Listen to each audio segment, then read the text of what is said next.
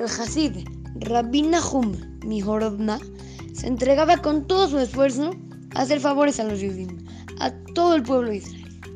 Una vez se encontraba en una boda y se dio cuenta de que no empezaban, ya estaban todos los invitados sentados en la silla, viendo el reloj cada cinco minutos y la boda no empezaba. Así que quiso saber el motivo.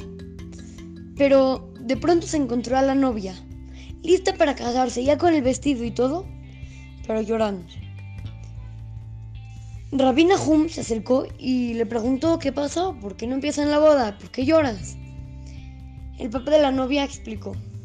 Yo le dije al novio que le iba a dar 150 rublos para comprar una pequeña casa, pero por más que trabajé y me esforcé, solo pude lograr juntar 100 rublos. Y por esto el padre, el novio, no quiere que se case ahorita hasta que tenga los 100 rublos, los 50 rublos que me faltan. Pero mi hija ya está vestida y no sé dónde sacar el dinero. Todo ya está listo. Rabina Jun pensó y preguntó: Dígame, ¿compró un talit para el novio? Claro, Rab, explicó el señor.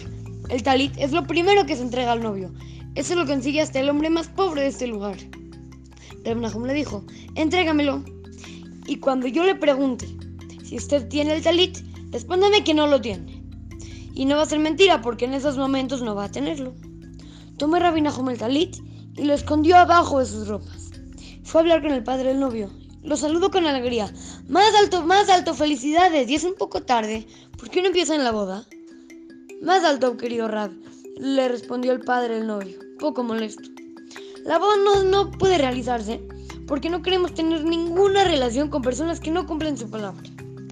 Rabina Hum trató de tranquilizarlo. Su consuelo, su consuegro no quiso engañarlo. Él pensó que podía juntar el dinero y alcanzó a reunir solo 100 rublos. ¿Qué puede hacer? No se preocupe, Akadosh Barujú va a dar a su hijo el doble.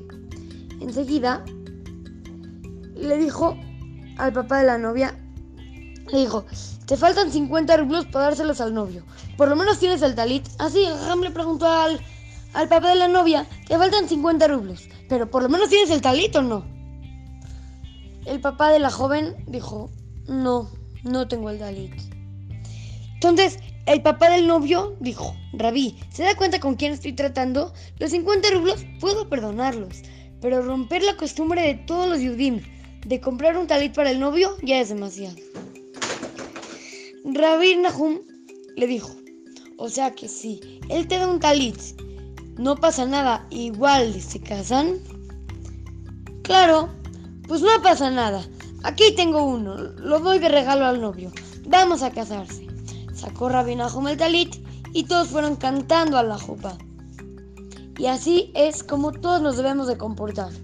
Rabbi Nahum siempre pensó en la sensibilidad del compañero. Se dio cuenta que la novia estaba sufriendo porque no se iba a poder casar solamente por 50 rublos y buscó una estrategia y logró poder hacer que se casen.